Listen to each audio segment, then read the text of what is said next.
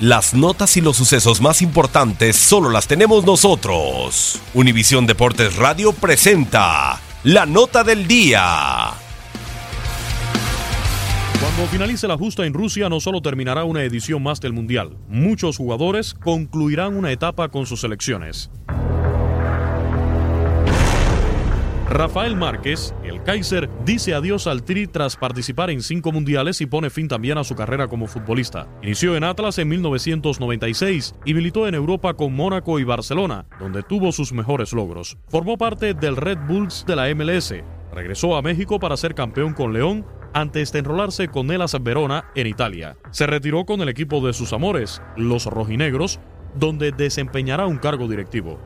Oribe Peralta anunció también su salida de la selección mexicana luego de ser eliminados por Brasil en octavos de final. Entre otros logros, fue medallista olímpico en Londres 2012.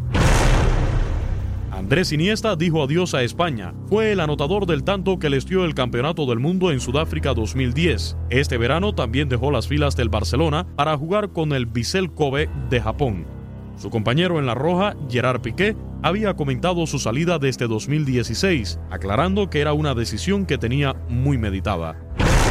El mediocampista argentino Javier Macherano se despide del albiceleste. Se trata del jugador con más experiencia y sumó su cuarta justa mundialista. Blas Pérez de Panamá deja a los canaleros con 37 años de edad. No lo hará solo, lo acompaña su compatriota Luis Tejada. Ambos son los máximos goleadores de su combinado nacional. Con 32 años, Keisuke Honda anticipó que este sería su última copa, pues no se veía en cuatro años disputando un evento más. Aunque dejó abierta la posibilidad de seguir con Japón, el exjugador de Pachuca en la Liga MX es el primer japonés que marca goles en tres mundiales distintos, además de ser el máximo goleador asiático en esta competencia. Con información de Gaby Ramos para Univisión Deportes Radio, Luis Eduardo Quiñones. Univisión Deportes Radio presentó la nota del día.